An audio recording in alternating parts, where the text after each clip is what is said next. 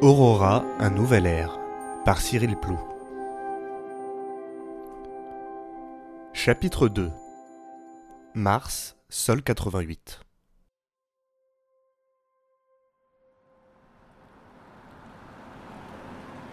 Le rover filait à vive allure, soulevant derrière lui une fine pellicule de poussière rougeâtre qui demeurait en suspension dans les airs. Cela faisait à présent plusieurs heures qu'Alban et June avaient quitté Aurora, la base martienne qu'ils occupaient avec Kate et Eric.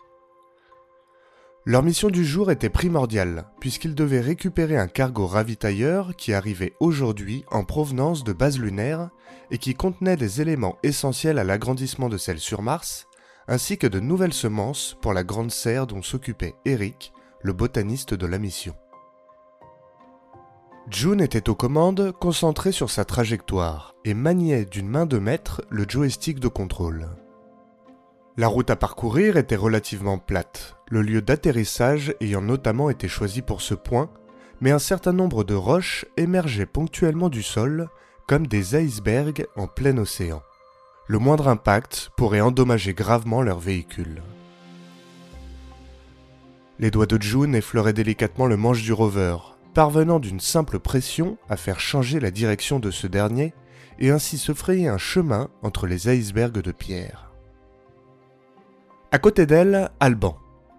Il ne prononçait pas un seul mot, ses yeux bleus rivés sur une tablette numérique qui affichait un inventaire détaillé de tout ce que contenait le cargo qui devait atterrir ce jour-là deux nouveaux socles pour imprimer les habitats, une liste de semences dont Alban ne reconnaissait presque pas un seul des noms, des pièces de rechange pour les rovers de la base, et peut-être le principal élément, des tablettes de chocolat, unanimement demandées par toute l'équipe au moment de la conception des cargos sur la base lunaire. Alban porta sa main sur l'avant-bras de sa combinaison, à l'endroit où un autre écran interactif, PAD, était installé lui permettant ainsi d'avoir accès à ses constantes vitales, au planning de la mission, ainsi qu'au système de communication. Après avoir pianoté quelques instants dessus, il sélectionna le nom d'Eric qui venait d'apparaître. Alban pour Eric. Quelques secondes de silence. Je t'écoute, Alban. Dites-moi très cher, pourquoi avez-vous demandé à la Terre de nous envoyer des... Alban porta la tablette qu'il avait dans les mains au niveau de ses yeux, qui n'étaient plus que de minuscules fentes. Solanum lycopersicum. Alban secoua la tête, comme s'il cherchait à dissiper les dernières bribes d'un rêve éveillé. Sérieusement, qu'est-ce que c'est que ça, Eric? Alban et June entendirent Eric éclater de rire à travers les écouteurs de leur casque, ce qui les fit sourire. Ce sont des tomates. Finit-il par répondre. Des tomates? S'étonna Alban les yeux ronds. Et tu n'aurais pas pu simplement leur demander des graines de pieds de tomates eh bien, si j'avais voulu n'importe quelle espèce de tomate, euh, oui, j'aurais pu. Les solanums sont résistantes et ont plus de chances de pousser dans les plantations test qui contiennent du sol martien. Ok, ça se tient. S'exclama Alban tout en acquiesçant machinalement de la tête. Félicitations, tu viens de passer mon test surprise avec succès. Je tiens malheureusement à t'informer que l'utilisation de mots latins te fait rester second dans le top 2 des astronautes martiens les plus sexy établis par nos chers groupies sur Terre. June leva ses yeux verts au ciel en soupirant et lâcha quelques secondes le manche d'une main pour donner un petit coup sec sur la hanche de son collègue. Arrête, Alban, tu sais très bien qu'ils vont pas apprécier. Et devine quoi? Je sais, tu t'en fous. Alban sourit. Je me sens comme un animal dans un zoo avec toutes leurs caméras. Donc si je peux un peu leur compliquer la vie, ça me va bien. Au même moment, Alban fit un signe de salutation exagéré à la petite caméra qui était installée au-dessus du pare-brise. Alban et June s'étaient rencontrés au sein de la base lunaire quelques années auparavant. Lui y travaillait depuis 4 ans en tant qu'ingénieur support vie, aidant non seulement à l'amélioration de la base lunaire, mais également à la confection des habitats pour les prochaines missions spatiales, dont celle prévue sur Mars. June, quant à elle, était ingénieur propulsion pour les prototypes de fusées et navettes du futur. Après quelques années sur Terre, à travailler en Allemagne au sein de l'Agence spatiale internationale, elle eut l'opportunité de partir sur la Lune afin d'y poursuivre son travail et aider au développement des futurs vaisseaux spatiaux et rovers de terrain. Ils avaient fait connaissance deux semaines après l'arrivée de June sur le satellite et passé une grande partie de leur temps libre ensemble à imaginer à quoi ressembleraient les premières missions habitées. À force d'en discuter, ils avaient fini, sans trop y croire, par postuler au programme lorsque la mission Aurora avait été évoquée pour la première fois. D'autres astronautes étaient prioritaires pour la mission principale, qui devait durer plus longtemps, mais leurs compétences respectives étaient plus que bienvenues pour l'installation de la base sur Amazonis Planitia. June affichait toujours un grand sourire suite à la remarque d'Alban. Il avait le talent, d'autant plus précieux lorsque vous habitez depuis des mois sur un astre isolé loin de votre planète d'origine, de réussir à détendre l'atmosphère martienne assez facilement. L'ensemble de l'équipe au sein de la base lui en était reconnaissant, bien que son humour pouvait parfois s'avérer mal dosé, et devenait le sujet de remontrances de la part de Beyond Earth Technology, qui devait un petit peu trop souvent, à leur goût, couper des scènes au montage. Sans rire, je rêve de tomates. Reprit June qui pensait encore à ce qu'Eric venait de leur raconter. Plus de trois mois qu'on n'en a pas mangé. À ces mots, ses lèvres s'humidifièrent. Pendant une fraction de seconde, elle crut même sentir le jus sortant du fruit lorsque l'on croque dedans à pleines dents et que la chair se déchire. La voix d'Alban l'extirpa de ses pensées. Eh bien, ne t'inquiète pas, notre cher botaniste va nous faire pousser tout ça en un rien de temps. En espérant quand même qu'elles aient meilleur goût que celles de la base lunaire. Conclut-il en grimaçant. Je crois que c'est ce qui me manque le plus de la Terre. Continua June sans prêter attention à la dernière remarque d'Alban. Des repas variés. Avec ces graines de tomates, nous aurons bientôt trois légumes différents à manger. Dit Alban en tournant la tête vers la conductrice. Tu te rends compte de toute cette variété qui nous tend les bras, June? Si on rentre un jour en contact avec euh, ceux dont on ne doit pas prononcer le nom, on pourra au moins leur proposer une salade composée comme cadeau bienvenu. Alban avait renommé selon ses propres goûts presque tous les éléments de la base, et de la mission plus généralement, bien souvent en référence à des œuvres connues des décennies passées. Pour plus de clarté dans leurs échanges, et voyant surtout qu'Alban n'en démordait pas malgré leurs remarques, l'ensemble de l'équipe avait fini sans réellement s'en rendre compte par également adopter ces nouveaux termes, notamment lorsqu'ils parlaient entre eux. Cela n'était en soi pas gênant, mais pouvait s'avérer plus compliqué lorsque, par mégarde, ils se mettaient à employer ces noms avec la base lunaire, qui dirigeait la mission et qui pouvait s'avérer moins enclin à ce genre de fantaisie. Ceux dont on ne doit pas prononcer le nom. Répéta June en secouant la tête. C'est quand même fou tout ce qui arrive, tout ce qu'on a découvert ces dernières années. On n'est pas seul dans l'univers. Ils en avaient bien sûr discuté maintes fois, imaginé mille scénarios possibles, mais la découverte, faite quelques années auparavant, n'en demeurait pas moins extraordinaire, et il était difficile pour eux, comme pour la plupart sur Terre, de se faire à cette nouvelle idée. Alban regardait à travers la fenêtre passager, les yeux perdus dans le paysage. C'est fou, oui. Comment peut-on imaginer que quelqu'un soit venu ici alors qu'on voit ce désert de roches et de sable? Qu'est-ce qu'ils sont venus faire ici? Bah et nous? On est bien sur Mars nous aussi. Pourquoi pas eux? Oui mais pour nous Mars c'est la maison d'à côté. Répondit-il en reportant son attention sur June. Même si c'est dingue, c'est normal qu'on y soit. Eux, ils viennent forcément de loin, la première exoplanète et à plusieurs années-lumière d'ici. June s'apprêtait à lui répondre lorsqu'au même moment, un bruit sourd et lointain retentit. Une détonation qui semblait provenir du ciel. Alban se pencha sur son siège pour regarder le ciel grisâtre à travers le pare-brise du rover. Pile à l'heure, dit-il. Le cargo venait de pénétrer l'atmosphère martienne et se dirigeait à présent tout droit vers le site d'atterrissage situé quelques kilomètres devant eux. Une traînée de fumée accompagnait la descente atmosphérique de l'engin, et depuis le rover, les deux astronautes furent en mesure de voir, quelques secondes plus tard, des gerbes de sable rouge-orangé s'élever dans les airs suite à l'impact. Alban se remit à manipuler le pad situé sur son avant-bras. Commandante, impact du cargo confirmé en visuel. On sera sur zone dans deux à trois minutes. Quelques secondes de silence suivirent avant que Kate, la responsable de la mission, ne réponde. Reçu, Alban. Et cette fois, n'oublie pas de me faire un rapport sur son statut dès que vous êtes devant, s'il te plaît.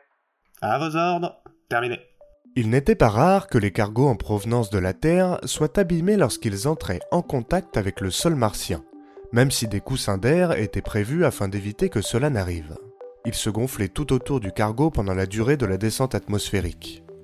Mais l'atmosphère martienne étant beaucoup plus ténue que celle de la Terre, et la vélocité d'arrivée très importante, les objets entrants étaient relativement peu freinés au contact de l'air. Un parachute supersonique se déployait afin de ralentir au maximum les cargos, mais cela pouvait parfois ne pas s'avérer suffisant pour amortir totalement le choc. C'était assez rare, mais les cargos de certains ravitailleurs risquaient ainsi de se retrouver dispersés sur le sol martien. Suivant le contenu, cela pouvait s'avérer plus ou moins gênant. Celui arrivant ce jour-là transportant des graines, il était primordial que le cargo reste intact. Les semences deviendraient inutilisables si elles se retrouvaient en contact ne serait-ce que quelques secondes avec l'atmosphère ou le sol, et contamineraient qui plus est le sol martien. Le rover arriva sur zone quelques minutes plus tard, et les deux astronautes qui venaient de descendre du véhicule commencèrent à remonter la piste du cargo.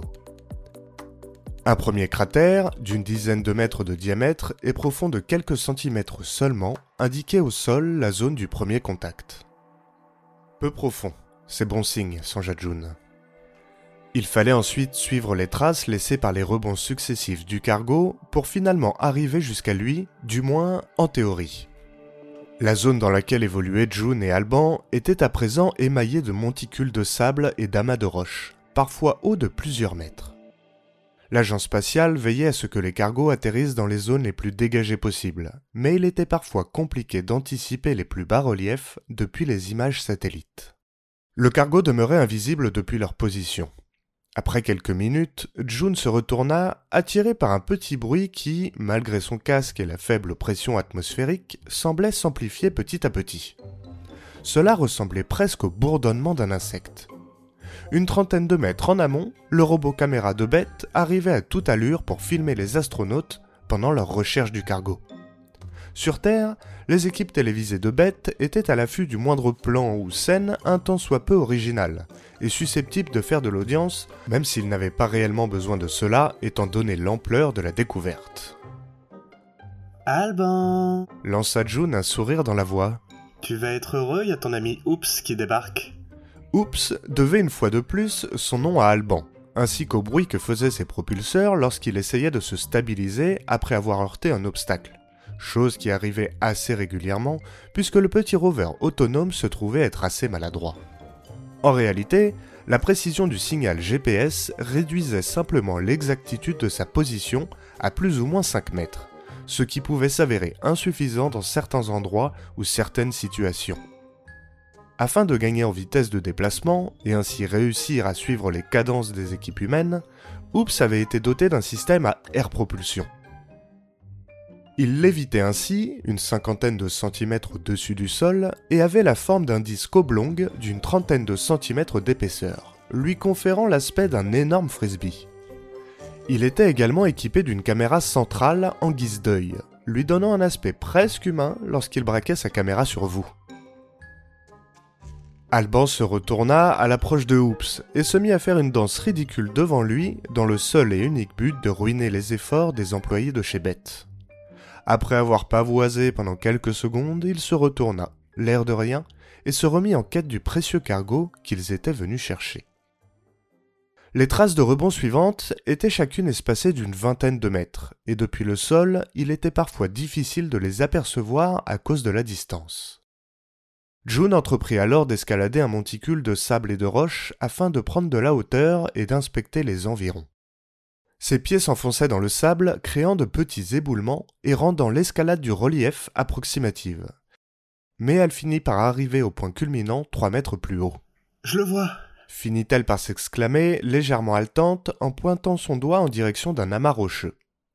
Alban, une dizaine de mètres devant elle, se retourna pour voir la direction indiquée par June et comprit que le cargo avait terminé sa course derrière cet amas rocheux. Il s'avança dans sa direction et contourna le monticule, derrière lequel le cargo attendait patiemment d'être récupéré. Il prenait la forme d'un dodécaèdre, design conçu pour être en mesure de rouler quelques dizaines de mètres après l'impact initial, tout en limitant au maximum les secousses. Les ballons gonflables, censés amortir la chute, étaient disposés sur chacune des faces du cargo, et la grande majorité d'entre eux semblaient avoir rempli leur rôle, puisqu'ils étaient à présent vidés de leur air. probablement percés par des roches avec lesquelles ils étaient entrés en contact. Le cargo, à l'origine d'un blanc immaculé, était à présent tacheté de poussière rouge orangée, signe distinctif du sol martien, et plusieurs balafres grisâtres sans gravité terminaient de le défigurer. Alban, qui venait d'être rejoint par June et Oops, s'approcha doucement et fit le tour du cargo afin de l'inspecter minutieusement.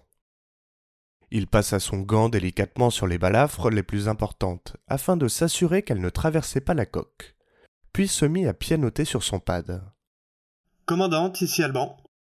Je t'écoute, Alban. Nous sommes devant le cargo. Il ne semble pas endommagé. On va le remorquer. On sera sur base d'ici quelques heures. Bien reçu. Répondit Kate. Je vais chercher le rover. Dit June qui était déjà reparti de l'autre côté du monticule, laissant Alban en tête à tête avec Oops, qui s'était mis en tête de le dévisager. Les deux menaient un duel de regards qu'Alban, il en était bien conscient, ne parviendrait pas à gagner, et se retint tant bien que mal pour ne pas lui asséner de gestes obscènes. Le rover arriva peu après avec June à son bord, mettant fin à ce moment d'émotion humain-robot. Et cette dernière manœuvra afin d'approcher l'arrière du véhicule à quelques mètres du cargo. La soute arrière s'ouvrit, accompagnée du bruit des vérins hydrauliques. Alban saisit une armature en carbone qu'il déplia au sol entre le cargo et le rover, formant ainsi une civière ronde de 3 mètres de diamètre. Il tira deux filins en métal depuis le véhicule pour les accrocher à des anneaux présents sur les côtés du ravitailleur. Il toqua deux fois sur le côté du rover et June fit avancer ce dernier très lentement. Le cargo roula jusqu'à monter sur la plateforme de carbone positionnée au sol qui émit un grincement.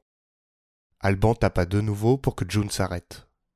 Il détacha les filins qu'il accrocha cette fois-ci à la civière et appuya sur un bouton disposé sur cette dernière. Elle émit un petit sifflement et commença à se soulever délicatement pour atteindre une hauteur d'environ 40 cm. Le sol martien était en grande partie constitué de ferrite, lui conférant sa couleur rouge-orangée, et la plateforme de carbone disposait quant à elle d'aimants à pôle inversés qui l'éloignaient du sol. En somme, elle l'évitait. Pour les passages en plaine, majoritairement sablonneux et dénués de ferrite, le dessous de la civière était équipé de patins, similaires à de grands skis, et qui lui permettaient de glisser sur le sol sans s'abîmer. L'opération terminée, Alban se tourna vers Oops, qui observait attentivement la scène de son unique œil, et lui adressa un pouce en l'air, signalant le succès de leur mission. Il se dirigea ensuite vers l'avant du rover et remonta à l'intérieur.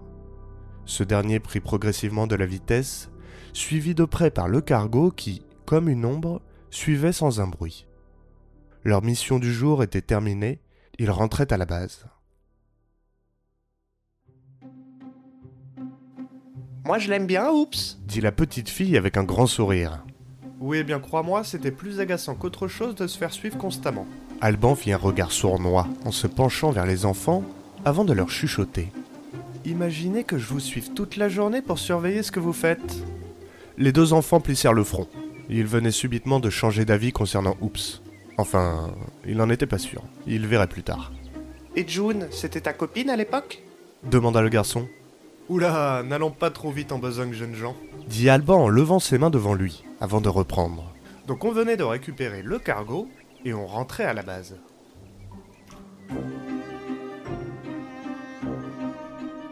Merci pour votre écoute et retrouvez chaque semaine un nouvel épisode de Aurora, un nouvel air. Vous pouvez également découvrir des contenus exclusifs sur le site internet missionaurora.fr.